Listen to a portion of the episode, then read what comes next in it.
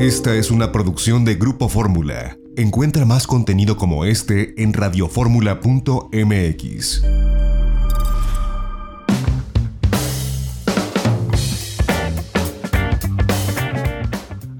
Estamos de regreso y le agradezco mucho que nos tome la comunicación en este día para la audiencia de Grupo Fórmula a Roberto Velázquez. Él, bueno, pues es uno de los iniciadores, uno de los creadores de la página Visit México ya hace varias administraciones. Roberto, ¿cómo estás? Gracias por tomarnos la llamada. No, al contrario, José muchas gracias a ti y muchas gracias a tu auditorio. Y bueno, te hemos llamado para pedirte, pues, una visión de, cómo observas el, el, ecosistema digital a nivel global ahora después de esta pandemia de COVID-19 si bien pues en diferentes lugares del mundo, México incluido, pues se han dedicado o abocado de, buena o mala manera a darle impulso a todo lo digital por la inmovilidad en la que estuvimos durante varios meses y que vamos recobrando la movilidad muy poco a poco, eh, pues me imagino que tú con la experiencia que tienes de haber lanzado el sitio Visit México, pues tendrás una visión de lo que está ocurriendo a nivel global con estos sitios que, bueno, pues los vemos más regionalizados en lugar de, ser como marca paraguas país como ocurre en México. Pero ¿cuál es tu visión? Claro, mira, dándote un poquito de contexto, porque la pregunta es, es, es buena y es muy válida. Este, los, todas las estrategias país de digital eh, han tenido como que tres etapas. Eh, en los 2000 era construir los sitios, eh, después incorporar las redes sociales. Ya en, 2010 fue tener servicios centrados en el, consumidor y empezó lo que comentas, empujar la regionalización, nunca desaparecer lo que era el portal país, pero desarrollar mucho a los destinos. Y ya en la segunda mitad de esta década fue cómo desarrollamos servicios para ayudar a los proveedores. Entonces, mira, casi todos los países grandes en turismo multidestino, como sería Reino Unido, como sería España, tienen planes que son de 10 años y van haciendo revisiones cada dos años. Entonces, al tener este impacto frente al COVID, lo que pudiste ver en ellos fue una reacción muy rápida, es decir, todos ya tienen arriba publicados los que son sus planes de recuperación. Tú puedes entrar a Visit Britain y ves el programa de recuperación, ves eh, en España, en Spain.info y ves los, los planes de recuperación. Y básicamente hoy se están centrando mucho en desarrollar nuevo producto para digital con COVID o sin COVID. Te dicen, oye, el turista ya cambió, nuestros puntos turísticos o emblemáticos van a seguir ahí, pero hoy el turista tiene que ser relevante a través de las redes sociales. ¿Cómo desarrollamos productos para que los turistas puedan ser relevantes en ese sentido? ¿no? Entonces, eh, han podido enfocar nuevamente sus esfuerzos y seguir trabajando en la construcción de estos nuevos, nuevos productos, ¿no? Adicionalmente, te puedo decir también que hicieron muy puntualmente, hoy el largo plazo fue en meses. Entonces, prácticamente todo, en todo este cierre que tuvieron, por ejemplo, destinos españoles, te puedo hablar de Canarias, Valencia, Galicia, Mallorca, todos redefinieron campañas digitales, generaron capacitación para cómo va, iba a ser la recuperación hacia, hacia los empresarios, es decir, no se limita a lo que es la página o el portal web, y esto no tiene que ver con sus secretarías de turismo, sino tiene que ver más con la forma en la que ellos ya tienen una dinámica con todos los, los empresarios. Se aprovechó todo lo que venían trabajando de cinco años atrás de microsegmentación, con lo que todo el mundo está usando como inteligencia artificial. Bueno, pues ellos ya tenían información para generar estos microsegmentos y poder enfocarse a los, a los turistas y dar la bienvenida de una manera mucho más, más ágil.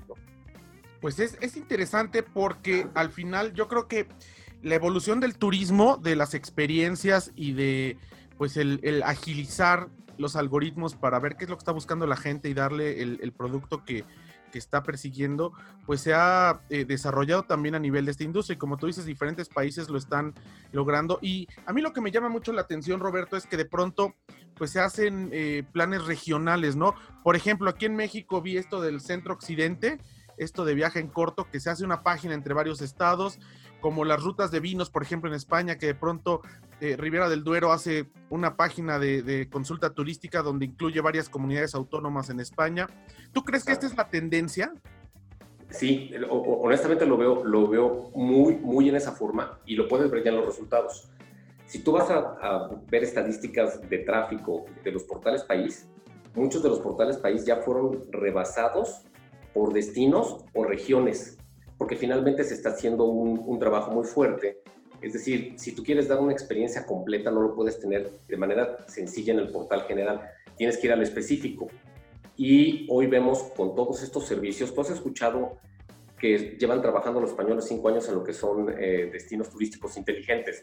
Entonces, hoy ya están trabajando, o sea, el, el, plan 2020-2030 de los españoles, ves que el índice, uno de los puntos que me parece interesantísimo, es cuáles van a ser los servicios 5G. Es decir, si yo ya estoy en el portal regional, puedo estar en el lugar, yo tengo que atender al turista no desde antes de que va a llegar, sino también durante su experiencia y después de que se va. Entonces, en el durante, ellos ya están liberando servicios, de hecho en Mallorca ya lo hicieron para decir, bueno, ¿cómo voy a hacer? Para si ya estoy aquí, dime a dónde veo, a dónde voy. o sea, ah, porque sí, hemos entendido, perdón que te interrumpa, hemos entendido que las páginas a veces estaban hechas como, a ver, yo voy a ir a tal lugar, voy a ir a Reino ah. Unido, voy a ir a Alemania, me meto a la página de Visit Britain y empiezo a buscar, empiezo a ver qué voy a visitar, lo consulto quizás de forma directa, lo compro directo con mi agente de viajes, como quiera que sea, llego allá. Claro pero parecía que las páginas eran para antes, que una vez que llegaste ahí, pues ya no tenía caso. Y lo, que comentas es bien interesante, porque entonces ahora yo puedo viajar a un destino, Colombia, por ejemplo, cuando ya reabra las fronteras, ¿no? Y podría entrar a una página dentro de ProColombia o, o, o ProExport o su entidad de turismo, que, o su ciudad, por ejemplo, Cali o Medellín, donde ya estando yo ahí pueda buscar una experiencia o un hotel o un restaurante y buscarlo, contratarlo al momento o tomar los datos y llamarles y contratarlo mientras estoy en el viaje.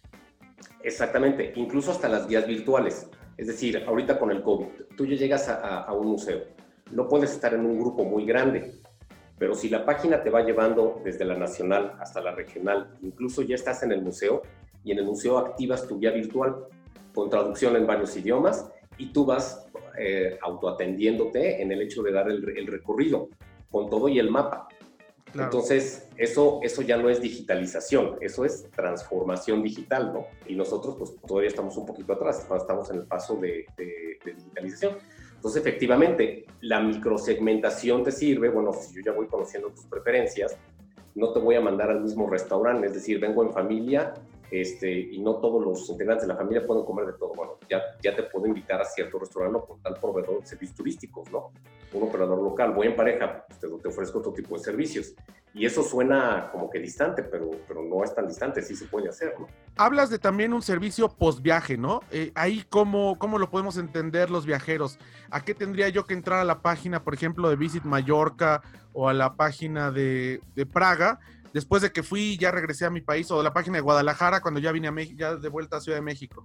Mira, lo general es cuando sí, bueno, pues voy a postear en redes sociales para ser relevante y contar mi historia.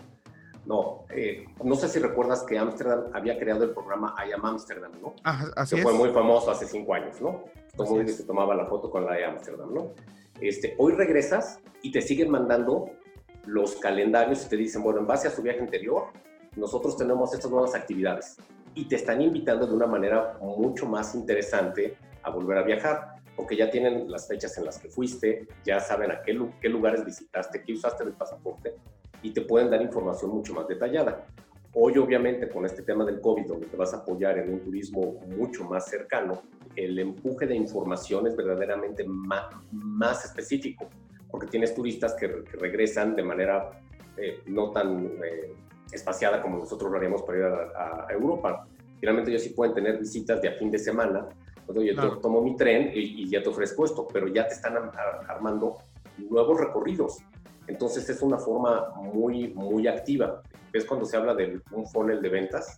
Es decir, no, no lo dejan tan a la deriva. Oye, vino esta persona, ya realizó estas visitas. En base a este perfil, ¿qué le hacemos? Y tú sabes que hoy, por ejemplo, la tecnología, tú en tu teléfono celular, aunque no estés de viaje, estás aquí en México, todo lo que usas, eso no es ciencia ficción, eso también se hace en México.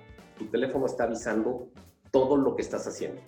No rompe lo que sería tu privacidad, porque no sienta tu nombre ni tus datos, es simplemente está armando y mandando todos tus comportamientos. Oye, entre semana usa eh, páginas financieras, en fin de semana es juegos de niños. Y eso va integrando tu perfil, probablemente casado con hijos. Todo eso va enriqueciendo y ese es el famoso uso de la data que bajas a inteligencia artificial y que efectivamente sí lo puedes explotar, ¿no? Para, para definir el producto y ofrecer las, las experiencias, ¿no? Entonces, ese es donde deberíamos de estar. Oye, Roberto Velázquez, Gracias. ¿qué tan lejos estamos de en México? Y, no me refiero solamente a la página Visit México, no. a, las diferentes, los diferentes esfuerzos que existen en, los estados, en los clústeres, en, en, esta página eh, Paraguas. ¿Qué tan distantes estamos de estas tecnologías y de esto que pues ya es cosa de ayer, ¿no? En muchos países y que pues parece que no llega a algunos otros. Mira, yo, yo creo que nos falta mucho trabajo a nivel lo que serían páginas de destino, de región. Yo veo con un, con un trabajo muy avanzado a los proveedores de servicio, a los hoteleros, a las líneas aéreas, creo, creo que van muy bien, pero falta esa parte de arriba, que es la que promueve el destino. Hoy cuando me, me puse a analizar hace un par de semanas eh, precisamente cómo estaba el tráfico este, con todo lo que pasó del, del Visit México, bueno, realmente cuál es su posición a nivel global y cuánto está generando. Entonces, al compararlo con, con otros países, me di cuenta que, bueno, todos fueron afectados, pero tú ves el tráfico de todos los destinos en España y está por encima del, Spain.info. Me fui a Alemania y Berlín tiene mucho más tráfico que todo lo que es el concepto de Alemania en base a todos los conjuntos servicios que te, que te comento, ¿no? Entonces consulté o dije, bueno, ¿cómo están nuestros destinos o las regiones que hemos armado, no? Y todas están por debajo de lo que sería el, el, sitio país, ¿no? Entonces eso a mí lo que me da a entender es, nos falta mucho trabajo en ese, en ese sentido, ¿no? El cliente o el turista puede llegar al destino, pero finalmente no lo estamos atendiendo para decir, ya estás aquí, ¿qué, qué hago? O cómo te ofrezco nuevas, nuevas experiencias nuestro producto no lo hemos redefinido. Entonces yo creo que sí estamos atrasados algunos años y, y la carrera hacia adelante pues va a ser, va a ser complicada porque todos están haciendo esfuerzos. Por ejemplo, España, en otro de los elementos de agenda que tiene, ya ni siquiera, eh, es decir, no es que no estén trabajando el Spain.info, están haciendo lo de la 5G, transformación digital, y otro de sus programas es internalización, que es que los propios desarrolladores de producto turístico y de tecnología puedan exportar sus servicios. Hoy Argentina ya está trabajando en un, en un programa de cooperación con España precisamente para adelantarlo. Entonces, los países no están quietos, los destinos no están quietos, todo el mundo quiere seguir empujando hacia adelante, hay que recuperar el turismo, ¿no? Y yo siento que nosotros no, no estamos reflejando ese mismo nivel de velocidad ni de compromiso para desarrollar nuevos productos o servicios. Pues aquí la verdad es que eh, pues suena complicado porque, insisto, como te decía yo al principio de la entrevista, ¿no? En un momento donde el uso de la tecnología ha sido quizás para algunos la única herramienta dentro de esta eh, pues crisis sanitaria, pues el hecho de tener este atraso y de no tener las herramientas que, que además pues tú estuviste ahí, pudiéramos tenerlas, ¿no? Pudiéramos tener estos, eh, estos, eh, pues, estas tecnologías, estos sitios electrónicos, estas plataformas en diferentes entidades del país para poder, pues, eh, coadyuvar y poder ahora echarlas a andar, ¿no? Para la reapertura. Pero pues es, es muy triste, es una lástima que estemos a tanta distancia de otros países que son además nuestros competidores directos, ¿no? A pesar que España, por ejemplo, tiene más visitantes que México, pues está ahí en la misma lista del top 10, ¿no? O del top 15. Entonces son nuestros competidores directos y esto les da a ellos una ventaja pues muy grande, sobre todo en esta época donde la tecnología está marcando muchas tendencias como es la del turismo. Claro, y mira, yo otra cosa que he percibido, y es lo que a veces también me produce un poco de, de preocupación, es todos fueron construyendo sobre lo que ya habían hecho. O sea, nunca fue tiro esto a la basura. Cuando hablas de un programa que tiene 10 años y se renueva cada 10 años, es decir, estaba el programa 2020 de los españoles, hoy ya tienen el 2030. Y cuando ves que ese programa 2030 es, oye, yo sé que los turistas en Europa, que es el, el principal viajero que tengo, están madurando. ¿Cómo voy a hacer? Y es una de las preguntas que plantean, para mantener la rentabilidad de mi producto. Dos, ¿cómo voy a hacer para que sea relevante al nuevo turista que tiene que ser eh, muy visto en redes sociales? Entonces están cuidando rentabilidad y están usando todo lo que habían, lo que iban avanzado, es decir, no, no, no lo tiran. es decir, un tabique apoyó al siguiente y al siguiente. Bueno, si van en el sexto piso es porque están apoyando todo lo que, lo que existía en información, en datos. Este, y eso es lo que creo que necesitaríamos, poder generar cuál va a ser nuestra visión a 10 años si queremos hablar de ese nuevo producto turístico donde el, donde el turista llegue, yo lo voy a poder llevar de la mano desde un portal país hasta el, portal de destino de región y que esté en un recorrido, él, solo apoyándose con la tecnología, tendríamos que estar hablando cómo va México en el, en el tema de que un destino pueda ser inteligente en términos de accesibilidad a los datos. Entonces eso ya no, ya no deja que tu producto sea aislado. Un producto turístico hoy involucra su parte digital, ¿no? Se vuelve un servicio. Y ese servicio, bueno, tengo que hablar con las autoridades competentes en, tele, en materia de telecomunicaciones. ¿Cómo vamos a hacer esto? ¿no? Oye, el, gobierno de, de, la ciudad o de la región, porque ya no, ya no son temas aislados. A mí me llamaba mucho la atención que el Plan España 2020 era de alguna manera como que muy aislado en, en, tele, en turismo. Hoy el 2030 forma parte de la agenda digital de España este, porque involucra infraestructura y las revisiones turísticas son a cinco años, es decir, vamos a trabajar España Digital 2020 a 2025 en materia de turismo. Por eso es que dices, bueno, ¿cómo es posible que ya teniendo esa visión este, surjan estos temas? Pues efectivamente son necesarios, ¿no? ¿Cómo hablo de transformación digital? ¿Cómo hablo de destinos inteligentes y subir a los proveedores para que puedan interactuar de esta forma, ¿no?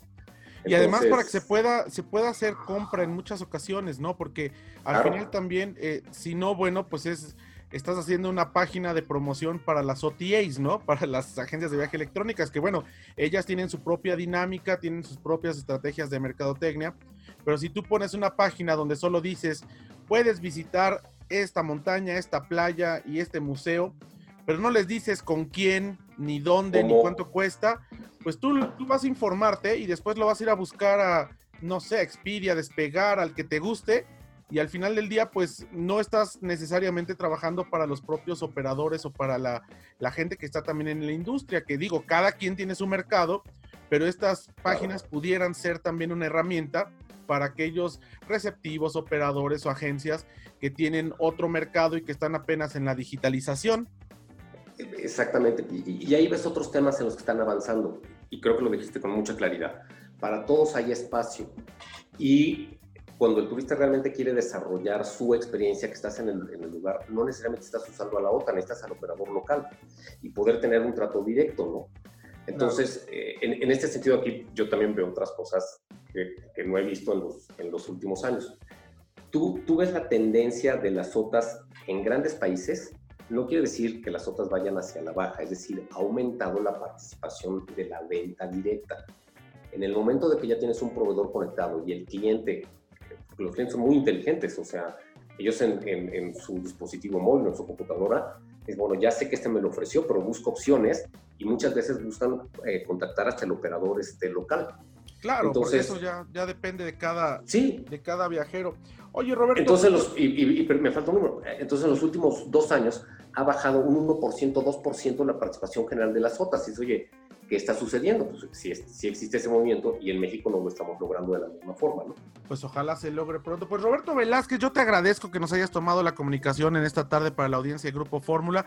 De verdad te lo aprecio mucho y espero platicar contigo pronto porque en realidad vale la pena que compartas tu experiencia y tu visión, sobre todo en estos momentos complicados para el turismo nacional e internacional. Muchísimas gracias. Al contrario, muchas gracias a ti y gracias por invitarme. Muchas gracias. Ya nos vamos a nombre de nuestra productora Lorena Bracho. Se despide ustedes José Antonio López Sosa. Tienen una cita con nosotros el próximo sábado, 10.30 de la mañana en Telefórmula, 1 de la tarde aquí en 104.1 de FM. Mañana de viaje en Fórmula en 1470 de AM.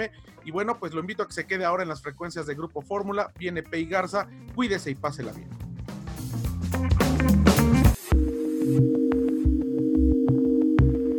XEDF FM 104.1 MHz, donde tu opinión abre una conversación, transmitiendo con 120.000 watts de potencia desde la Torre Latinoamericana Piso 38 en la Ciudad de México. www.grupoformula.com.mx. Abriendo la conversación.